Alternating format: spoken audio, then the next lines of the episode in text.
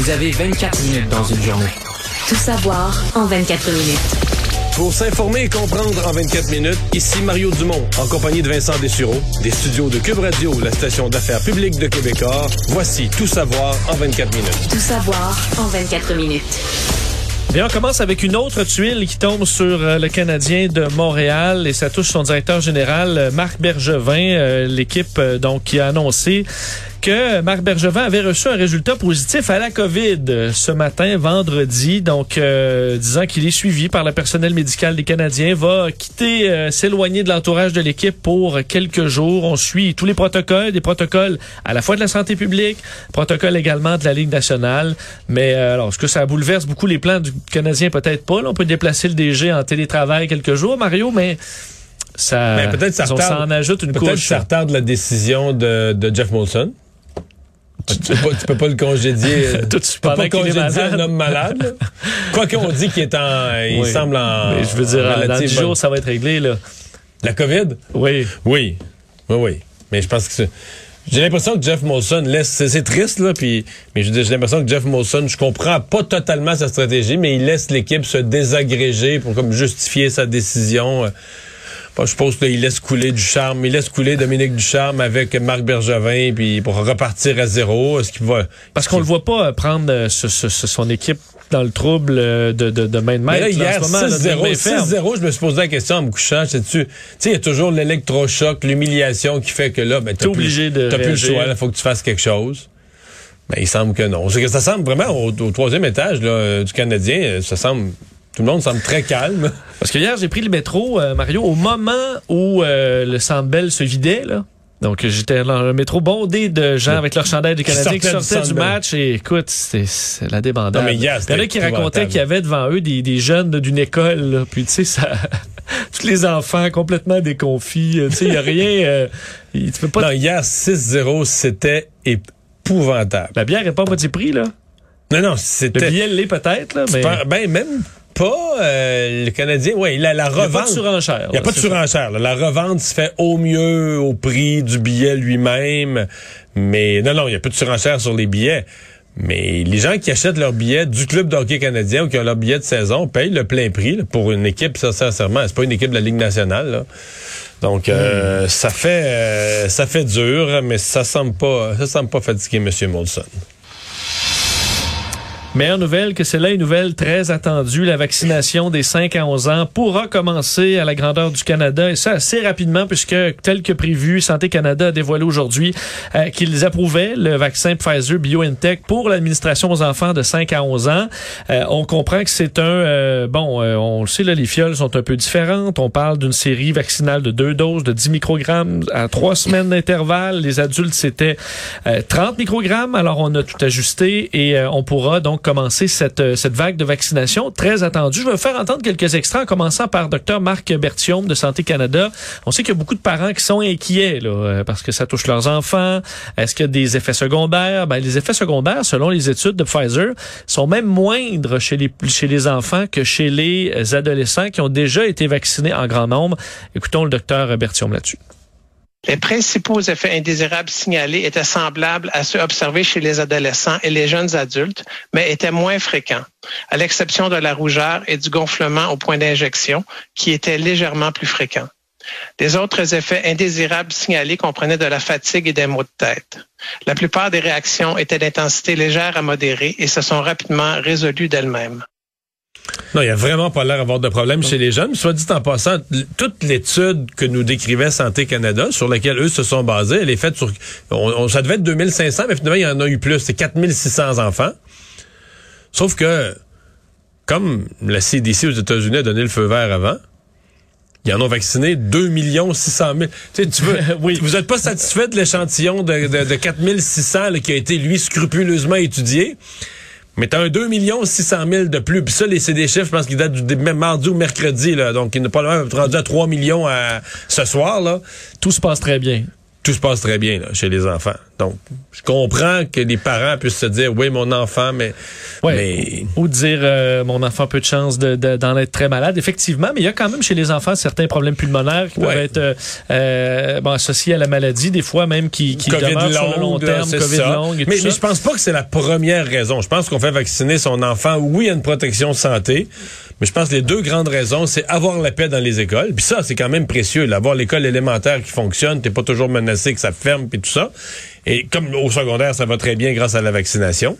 Et deuxièmement, euh, ben le temps des fêtes approche. Là. Euh, on va voir grand-papa, on va voir grand-maman. C'est une sécurité supplémentaire pour toute la famille. Donc, je pense que c'est- la, la- la- je dirais la raison de la santé de l'enfant. C'est peut-être la troisième raison dans ce cas-ci. Alors que chez les personnes plus âgées, c'était de, loin la première raison que de protéger sa propre santé. D'ailleurs, François Legault réitère que c'est un moment très important là, pour euh, se diriger vers la fin des mesures sanitaires, ou du moins de plusieurs d'entre elles. On peut écouter François Legault là-dessus, qui était assez positif aujourd'hui. Ça vient complètement changer la situation de la COVID au Québec. D'ajouter les jeunes de 5 à 11 ans, là, ça vient augmenter massivement le pourcentage de la population qui va être vaccinée. Ça vient donner des perspectives de pouvoir laisser tomber la grande majorité des consignes qu'on a au Québec, euh, disons euh, 80% des 5 à 11 ans, euh, ben là, euh, ça ouvre des belles perspectives à ce que la plupart des consignes disparaissent. Fait que ça Ouais, parce que parce que dans nos 700 cas par jour, là, à chaque jour, il y en a beaucoup qui c'est des jeunes de 5 à 11 ans. C'est complètement disproportionné là, ce que les élèves de l'élémentaire représentent quotidiennement sur le nombre total là. Oui, et euh, d'ailleurs, vous avez entendu le 80 le chiffre donc que Legault a lancé, qui n'a pas été répété par Christian Dubé aujourd'hui, qui voulait pas se donner d'objectifs précis, mais au niveau de l'échéancier, répété qu'on souhaitait vacciner tous les enfants euh, d'ici Noël, première, première dose fois, ouais. toutefois. Euh, alors, quelques détails Christian Dubé, on peut l'écouter. une très, très belle nouvelle qu'on a su de la part de, de Santé Canada pour euh, la vaccination des 5-11 ans. On a un objectif très clair, là, maintenant que ça se précise, c'est d'avoir fait une première dose pour tous les enfants avant Noël. C'est vraiment ça notre objectif. Alors, mettez ça là, que ça pourrait commencer aussi rapidement que la semaine prochaine. Ben, ça nous donne à peu près là, trois semaines, un mois pour euh, être capable de vacciner à peu près euh, un petit peu moins que 700 000 enfants. Donc, Non, ça, c'est près ça, 650 000 enfants en trois semaines, un mois. C'est quand même un... euh, Ça fait quoi? Ça fait Un bon 150 défi. 000 par semaine, 30 000 par jour. Donc, c'est ça. On, on est à 10 000 par jour présentement. Donc, on va revenir à des chiffres plus gros là, de, de vaccination On revient quotidienne. à la machine euh, qui roule à plein. D'ailleurs, euh, on sait que ça permettra de se diriger vers la fin des mesures sanitaires ou de, de, de l'état d'urgence sanitaire. Euh, Aujourd'hui, des, on sait que des organisations mettent de plus en plus de pression. C'est le cas de la Ligue des droits et libertés euh, qui s'associe à des organisations syndicales, la société civile, pour réclamer euh, la fin de cet euh, état d'urgence au gouvernement. Dans le cas des organisations syndicales, je vais dire, c'est suspect, là. Très, très, très suspect. Oui, pour les droits et libertés, mais ce qu'ils veulent enlever au gouvernement, c'est la capacité de gérer. Et de donner des primes. Et oui, mais c'est au point où ça me fait peur. Je me dis, est-ce que nos syndicats du secteur public sont devenus tellement radicaux, tellement crinqués, que, je veux dire, si si le gouvernement perd les pouvoirs liés à l'état d'urgence, on va encore avoir des services en santé? Qu'est-ce qu'ils vont faire, les syndicats du secteur public? Parce qu'ils veulent enlever des pouvoirs au gouvernement, mais ils veulent plus rien faire, ils veulent plus collaborer à rien. Euh, C'est pas, euh, c'est pas drôle. Et moi, je suis le premier à vouloir dire, faut, faut arriver à ça, de lever l'état d'urgence. Mais parce que les pouvoirs qui ont été donnés au gouvernement là-dedans, qui sont des pouvoirs exceptionnels, puis qui sont pas normaux. Mais nos syndicats de la santé sont plus normaux non plus. Euh, comment on va réussir à leur faire euh, assurer qu'ils vont donner les soins si le gouvernement a plus de pouvoir? Combien ça va coûter? Combien va falloir leur mettre sa table de plus? Ça- moi, ça me fait peur, sincèrement. Et, Il faut euh, dire que j'ai j'ai totalement perdu confiance dans nos syndicats de la santé. Là. Totalement perdu. En fait, j'ai perdu confiance dans l'idée qu'ils travaillent encore pour le bien public. Et c'est triste, c'est épeurant, mais j'ai perdu l'idée qu'ils ont, ont encore une considération. Après la vaccination, après tout ça, là, c'est leurs membres, leurs membres, leurs membres, la réélection des dirigeants syndicaux, c'est tout ça. Ce qui se passe dans les hôpitaux, puis tout ça, ça vient loin en deuxième. Parce que c'est ce que euh, questionné à M. Legault sur la question des décrets, pourquoi on avait besoin encore de décrets. L'exemple qu'il a donné, c'était pour pouvoir donner des primes. Euh, Oui, c'est ça parce qu'il- que- qu'il a dit, ça lui permettait de donner des primes. Il pourrait plus donner de primes pour recruter des infirmières et le syndicat ne veut pas qu'ils donnent des primes pour recruter des infirmières, sans passer par lui. C'est le syndicat qu'il faudrait qu'il l'organise. Et euh, pour parler toujours des doses de vaccins aux États-Unis, euh, parce que ce qui arrive aux États-Unis souvent s'en vient chez nous, ben, on autorise maintenant une troisième dose de vaccin pour tous les adultes, donc 18 ans et plus. Plus d'âge. Euh, effectivement, si vous avez eu votre deuxième dose depuis au moins six mois, on va de l'avant. Alors Pfizer, Moderna, les deux, ça, ça permettra, au dire de la FDA aux États-Unis, fournir une protection continue contre la COVID, y compris les conséquences graves comme l'hospitalisation ou la mort. Parlant des États-Unis et du Canada, bien toujours relié à la COVID, on annonçait aujourd'hui, euh, et on, on- on le savait là, que ça s'en venait, on attendait une date, mais euh, c'est terminé à partir, ce sera terminé à partir du 30 novembre, cette exigence d'avoir un test PCR négatif pour pouvoir rentrer au Canada après un voyage de moins de 72 heures. Alors, euh, exemption euh, selon Ottawa qui euh, ne s'appliquera qu'aux voyages en provenance du Canada fait par des citoyens canadiens. Alors, pour les touristes, les autres, ce sera pas possible de bénéficier de, cette, euh, de cet assouplissement, mais qui est attendu par plusieurs qui pourront aller un week-end aux États-Unis sans avoir à payer un test PCR, avoir à le subir, euh, passer le temps pour le faire. C'est quand même un casse-tête et c'était un frein pour plusieurs d'aller aux États-Unis. Alors, ce sera retiré dès le 30 novembre. Également, on annonce qu'on acceptera, parce qu'il faudra pour euh, rentrer au, au Canada, si on est un, étranger, on devra être vacciné à partir du 30 novembre. Euh, mais on acceptera de plus en plus de vaccins, parce que pour l'instant, avec les vaccins autorisés par Santé Canada, on ouvre un peu, vaccins chinois, indiens, Sinopharm, Sinovax ou Covaxin. C'est qu'il y a des gens qui sont pleinement vaccinés dans certains pays, qui disent, ben oui, on veut rentrer au Canada, ben euh, c'est tout simplement pas les mêmes vaccins. Alors on autorise, on assouplit un peu Il en les règles un? et on... Euh, le Sputnik. oui, le vaccin russe, il n'est pas dans la liste. De... Je l'ai pas vu encore passer. Peut-être que Santé Canada évalue euh, Son toutes les options et son, son efficacité. Tout savoir en 24 minutes. Mario rencontre très positive, si on se fie au ton euh, de François Legault, euh, Geneviève Guilbeault et Bruno Marchand, nouveau maire de Québec, qui se rencontraient aujourd'hui pour la première fois. Donc, le premier ministre, la ministre responsable de la région et euh, le nouveau maire de Québec, euh, qui avaient beaucoup à discuter aujourd'hui, surtout les grands projets de transport qui seront au cœur des discussions entre la ville et la province pour euh, plusieurs années, même à venir. Alors, le premier sujet, au dire de François Legault, était le tramway. Donc, on parle d'un travail conjoint entre les deux, essayer de trouver des solutions. Euh, Bruno Marchand qui proposait certaines corrections euh, au projet. Alors, ce sera discuté dans les prochains mois. Et le fameux projet de troisième lien. Je vais vous faire entendre François Legault euh, là-dessus qui parle du travail qui sera fait non seulement entre le gouvernement du Québec et Québec, mais aussi avec Lévis. Et vous allez entendre Bruno Marchand, pas parler beaucoup dans ce point de presse-là, il était content. Vous allez entendre un petit extrait de sa réponse. On s'est entendu pour euh, travailler ensemble sur euh, ce projet-là, le mieux l'arrimer au projet de tramway et euh, être capable que les gens de Québec et de Lévis circulent ensemble. J'ai bien aimé que, que Bruno, on a commencé à se tutoyer d'ailleurs, j'ai bien aimé que Bruno dise on va aussi impliquer euh, Gilles Laulier euh, dans le dossier pour que euh, on arrête d'avoir comme deux clans, le clan de Québec, le clan de Lévis, mais on travaille tous ensemble. Bon, malheureusement, j'avais pas le bout de, de Bruno Marchand, mais qui disait euh, en gros que ça s'était très bien passé, était très content euh, et que le, le- le ton était bon, qu'on n'allait pas manquer les opportunités qui arrivaient pour euh, pour Québec en termes de transport. Est-ce qu'il y avait des majorettes à la conférence de presse? Non, mais écoute, Pour égayer le tout, là, il n'y avait, pas- avait besoin de ça. Écoute, tout le monde était tout sourire.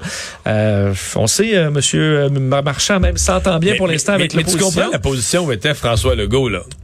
Tu sais, euh, mettons qu'un employé euh, chicane avec son boss. Bon. Un de tes amis te compte ça, veut chicaner avec le boss. Bon, là, tu lui dis, ça se peut, t'avais un boss, ça, c'est vraiment c'est un boss qui était autoritaire, pas vivable. Oui. Ah, chicane avait, il change de job. Chicane avec le patron à l'autre place. Tu ah, t'es vraiment pas chanceux. Deux fois de suite, tu tombes sur des patrons qui n'ont pas du monde, qui sont pas parlables. Quitte l'emploi. Tombes sur un troisième patron. T'es mieux de l'aimer. Une semaine après, t'en chicanes avec. Que là, à un moment donné, on va te dire, ouais, euh, C'est toi le problème. C'est ça. C'est le patron le problème ou c'est toi le problème? Bon, et politiquement, euh, François Legault, ben, fait de la CAQ au complet, ça marchait pas avec Régis Labombe. Mais on se disait, ouais, mais tu sais, Régis Labombe a sa personnalité, il veut ses affaires, il s'entendait bien avec les libéraux avant. Avec la CAQ, il y a juste la présence de Jonathan Julien, qui était son ennemi au conseil, qui devient candidat de la CAQ, ça aidait pas. Il y avait comme des explications. Mais là, pour la CAQ, il arrive un nouveau maire à Québec. Là, tu peux pas, tu peux pas arriver puis dans l'histoire, ben là, voyons, Ils sont encore pognés avec le nouveau Oui, maire. oui. Mais en même là, temps, il n'y a rien. euh, y a- écoute, M. Marchand n'est pas arrivé là en critiquant quoi que ce soit de la Non, CAQ non, là, non, non, ou non. du gouvernement Mais là, du Québec. euh, s'ils ont mis en place les moyens pour que ça arrive pas. là. On va fournir les études, on va discuter, on va regarder, on va travailler ensemble. Oui, parce que c'est sûr qu'il va y avoir des points qui achoppent. là. C'est un projet tellement grand qui, entre autres pour le troisième lien, euh, ce qui fait vraiment pas plaisir à tout le monde, il va avoir un clash à un moment donné sur certaines idées, c'est sûr, entre M. Marchand et François Legault. Mais aujourd'hui, c'est une première rencontre, Mario. Alors, euh, c'est le moment de d'être souriant. L'allégresse. L'allégresse était euh, parmi ces gens-là à Québec. Euh, un mot sur euh, l'enquête publique sur les décès en CHSLD. On sait qu'un des points majeurs cette semaine euh, qui, a, qui en a chicoté plusieurs, c'est ce dossier des rapports d'inspection qui sont inexistants ou détruits. Euh, des gens qu'on avait envoyés, des inspecteurs, après la découverte du drame au CHSLD Aaron pour, entre autres, aller vérifier euh, ben, comment ça se passait ailleurs. Et on se demandait, mais ils sont où ces rapports-là? Euh, Est-ce qu'ils ont été détruits? Est-ce que c'était des rapports euh, qui ont été transmis de façon plutôt verbale, comme le dit euh, entre autres euh, la, la, la sous-ministre adjointe aux aînés Nathalie Rosebush. Aujourd'hui, euh, Dominique Anglade, la chef du Parti libéral du Québec, a accusé carrément le gouvernement du Québec de cacher des choses. Pourquoi ça on ne retrouve pas des traces de ces rapports-là? Pourquoi ça aurait été fait verbalement? Alors on pose des questions. Aujourd'hui, le gouvernement a voulu bon dire que selon eux, il n'y a rien qui a été détruit euh, au bureau de Marguerite Blais. Euh, sa porte-parole dit aucun rapport n'a été détruit. Notre priorité euh, ben, à ce moment-là, là, c'était pas le, le rap- le- le- de rédiger des rapports d'inspection euh, au moment de ces visites. Alors, euh, on sait que la, la Mais peut-être coroner que la- Kamel ouais. euh, aussi se questionne là-dessus. On aura peut-être carrément les inspecteurs. Mais c'est ça que j'allais dire. À mon, aller avis, à mon avis, la clé, c'est de faire venir les inspecteurs. Si vraiment c'était des rapports verbaux, ben, probablement que l'inspecteur va, va nous expliquer, ben regarde, là, moi je revenais, euh, c'était des rapports d'urgence, je faisais rapport à mes boss, euh, j'écrivais rien. Mais, mais tu sais, Mario, euh, mettons des policiers, là. Chaque petit événement, Ouais, interception d'usage, là, de routine, il y a un rapport, il y a quelque chose qui reste. Pourquoi quand on t'inspecte Ah, en pleine je suis crise? d'accord avec toi, mais c'est pour ça que je te dis que le- C'est curieux, là, des rapports verbaux. Là, tout est beau ici. Ah, là-bas, elle avait soif, mais, euh, Non, non, je veux dire, euh, Je sais, je sais, curieux. je sais, mais là, ils nous le disent. Mais c'est pour ça que je trouve que ça a du bon sens que la coroner puisse faire venir les inspecteurs euh, eux-mêmes. Décision euh, d'un tribunal majeur aux États-Unis qui va faire jaser, ben, fait qui fait déjà jaser un peu partout à travers le monde, euh, la- l'acquittement de Kyle Rittenhouse, ce jeune de 18 ans qui était accusé de cinq chefs d'accusation, dont trois, euh, dont deux homicides, euh, bon reliés à une manifestation aussi l'été dernier. Euh, après, euh, bon, entourant des événements de Black Lives Matter, ce jeune de 17 ans à l'époque s'était présenté pour protéger, disait-il, des, des commerces entre autres d'incendies et autres qui avaient fait euh, feu sur des manifestants qui, euh, bon, qui le menaçaient à ce moment-là. Euh, donc deux personnes sont mortes, une personne avait été blessée et aujourd'hui il a été acquitté des cinq chefs d'accusation. Il aurait pu avoir, Mario, pour les chefs d'homicide, là, 65 ans de prison pour chacun de ces deux chefs. Alors risquait euh, carrément la prison à vie. On s'est rangé du côté de la défense comme quoi c'était de la légitime défense. On sait que le, le jeune homme avait été, euh, bon, on avait reçu des coups de skateboard. On avait tenté de lui enlever son arme longue, son AR-15 euh, qu'il portait en pleine manifestation. Mais c'est un jugement qui fait clairement pas l'unanimité, qui divise aux États-Unis, qui est dénoncé par plusieurs, incluant la famille d'un- d'une des victimes, euh, qui a publié un, un court communiqué aujourd'hui pour dire que c'était euh, ben, que c'était incroyable, que ça lançait un message inacceptable aux, aux Américains. Et on surveille ce qui se passe à Kenosha depuis déjà quelques heures, où euh, déjà les écoles avaient été fermées depuis trois jours en prévision de possibles Oui, parce que le jury, le jury était, euh, était était séquestré. séquestré euh, depuis trois jours. Donc, euh, on ne sait pas là, quand ça tombe un jugement. Alors, on se tenait prêt. Euh, les écoles avaient décidé de fermer tant aussi longtemps qu'on n'aura pas le jugement en prévision de violence. 500 euh, membres de la garde nationale sont euh, à- dans, dans le secteur pour assurer la sécurité. Mais Mario, c'est un jugement particulier. On comprend qu'au niveau du droit, là, les jurés ont, ont regardé est-ce que c'est légal ce qu'il a fait? Et ça semblait l'être. Une des grandes questions, c'est pourquoi c'est légal pour un jeune de 17 ans de se promener Ouais, avec une arme si on, longue. fait, si on fait la scène, le jeune a 17 ans, s'abrasse dans les rues. Dans les jours précédents, il y a eu du pillage, des commerces, des vitrines brisées, des feux dans des commerces. Et lui, sa prétention, c'est qu'en tant que simple citoyen de 17 ans, il sort avec une arme de guerre, puis il va aller protéger les devantures de commerce. Oui, elle se présente là. Les C'est policiers, euh, c'est oui. sauté, là, il n'y a pas de mots. Là. Il s'entend, il y a des policiers à côté qui sont dans des véhicules blindés. Là. Alors, est-ce que tu as besoin que les adolescents du coin s'arment pour euh, défendre? Je pense pas. Là. Euh, donc, il- on le voit d'ailleurs sur les vidéos, ils passent à côté de policiers avec leurs véhicules blindés, puis les policiers disent bonjour, puis il y a une discussion euh, comme si c'était des alliés. Là. Euh, ce qui est assez anormal dans la plupart des sociétés. Chez nous, je pense Parce pas que que, les policiers salueraient des gens qui passent euh, avec des Il y a une AR-15 manif, il y a une manif, t'as du monde disant, Hey, good job, guys. Euh, euh, Non, mais c'est inimaginable. Parce que tu dis, à la base, là, parce qu'une fois que le procès a lieu, tu dis, OK, le gars, il avait le droit d'avoir ce fusil-là. euh, bon, là, est-ce qu'il était en légitime défense? Puis là, rendu là, il semble que oui. Là, il était attaqué, on voulait y enlever son fusil. Avec lui, pour se protéger, il fallait qu'il tire. Mais là, tu dis, OK, mais rendu là, c'est que t'es rendu à la 43e phase de choses inacceptables, de folie, oui. qui crée Ben, une situation, on veut dire... euh, Et un des points des procureurs que je trouvais intéressant, c'est de dire à quel point la légitime défense, euh, on peut la- l'alléguer dans la mesure où c'est un peu toi qui crée la tension là, et l'événement. Tu te présentes dans une foule, à, t'es- pas menaçant à peu près, là. T'es t'es armé euh, avec des armes de guerre. là. Alors c'est sûr qu'une une foule peut commencer à, être moins intéressée à t'avoir autour. là. Il peut commencer à avoir des tensions. C'est ce qui est arrivé. Euh, et à un moment donné, quelqu'un a voulu lui enlever son arme. Il a fait feu. Quelqu'un qui a donné un coup de skateboard, il a l'aba- l'abattu aussi. Euh, Quelqu'un qui a sorti une arme de poing pour l'arrêter, il a tiré aussi. Donc là, euh, ça dégénère vite quand un AR-15. Euh, et est-ce que c'est la... Est-ce que sans arme à feu, il aurait été attaqué? Je pense pas. C'est un peu le point des procureurs là-dedans. Quand tu crées l'événement de tension, est-ce que tu peux encore plaider la légitime défense? Faut croire que oui. Alors, ça risque de Mais, faire mais beaucoup là, jaser. euh, ce qui est fou, c'est que du côté de ceux qui défendent le mouvement Black Lives Matter, on va repartir des manifestations en disant que justice n'a pas été rendue.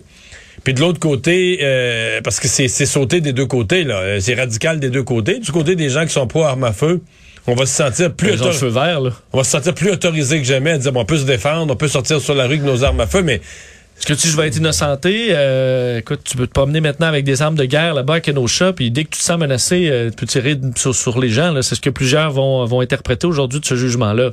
On espère que ça va se, se passer dans le calme, mais il y a matière à s'inquiéter, ça c'est sûr. Euh, D'ailleurs, un gros journée aux États-Unis aujourd'hui parce que, entre autres, Joe Biden a passé temporairement les pouvoirs présidentiels à une femme pour la première fois dans l'histoire des États-Unis, Kamala Harris, euh, qui a pu exercer euh, donc les, les prérogatives présidentielles pendant un peu plus d'une heure, alors que Joe Biden subissait, euh, je pense que le mot subir est le bon euh, là-dedans, une coloscopie, donc examen quand même euh, d'usage à cet âge. C'est pas la première fois que ça se fait. George Bush l'avait fait même à deux reprises. Bush, euh, George W. Bush. Euh, donc à 11h35 euh, ce matin, Joe Biden qui reprenait ses pleins pouvoirs pour plus tard dans l'après-midi faire euh, bon ce qu'on voit toujours à l'approche euh, de la Thanksgiving. Donc on graciait des dindes, deux dindes, peanut butter et jelly euh, qui auront la vie sauve. Alors il avait pas l'air trop magané de son examen. non, ça allait plutôt bien. Ça, ça a dégelé et euh, il a pu profiter euh, de cet événement où on, bon, qui est plus souriant pour un président. Alors que pendant ce temps-là au Congrès, euh, ben, la Chambre des approuvait euh, son plan de réforme sociale de 1800 milliards de dollars, Build Back Better. On se souvient qu'on avait approuvé il y a quelque temps le programme d'infrastructure également qui se calcule en, milliards, en plus de 1000 milliards. Et là, c'est le plan bon, qui donne entre autres l'école maternelle pour tous, crédit d'impôt pour les foyers américains, des investissements verts. Euh, il reste à passer tout ça au Congrès, euh, au Sénat. Ça, c'est pas fait encore, mais euh, ça progresse. Alors, une, une victoire mais difficile pour euh, les démocrates ce dossier-là.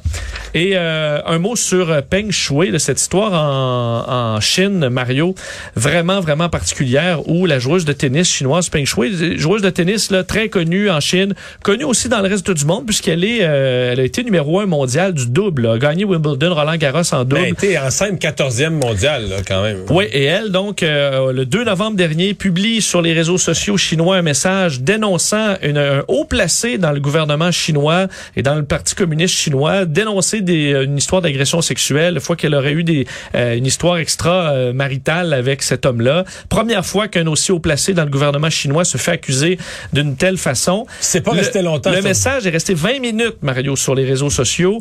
Euh, censuré toute la discussion, ces discussions-là, censurées partout à travers la chaîne sur les réseaux sociaux. Et la femme est disparu depuis, depuis le 2 novembre, de sorte qu'aujourd'hui, le ton a monté. L'ONU a demandé des réponses à la Chine. Euh, là, le W, le, la, La WTA, Women Tennis Association. L'Association mondiale, effectivement, du tennis féminin qui a dit on veut des réponses, on veut s'assurer qu'elle est euh, en bonne santé. Sinon, on va carrément annuler des événements en Chine et on paiera le prix s'il le faut. Plusieurs grandes vedettes, Serena Williams, de Novak Djokovic, ont également demandé des Et, réponses. et la réponse de la Chine, c'est qu'il y a eu un communiqué, là, il y a, il y a- il y a- Il y a eu un communiqué pour dire que tout est beau, où on la cite d'ailleurs disant que, écoute, euh, tout se passe Qu'elle bien. retire ses paroles sur l'agression. Oui, et qu'un journaliste euh, associé au gouvernement chinois a publié même des photos d'elle disant que vendredi dernier, elle disait bon week-end à tout le monde et que tout va bien.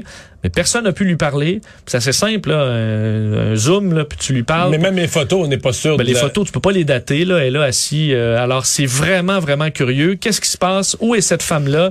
Euh, ça ébranle et ça fait beaucoup jaser dans le monde du sport. Et il faudra que les associations sportives lèvent le ton, je pense, de plus en plus. Tout ça alors que plusieurs se demandent euh, si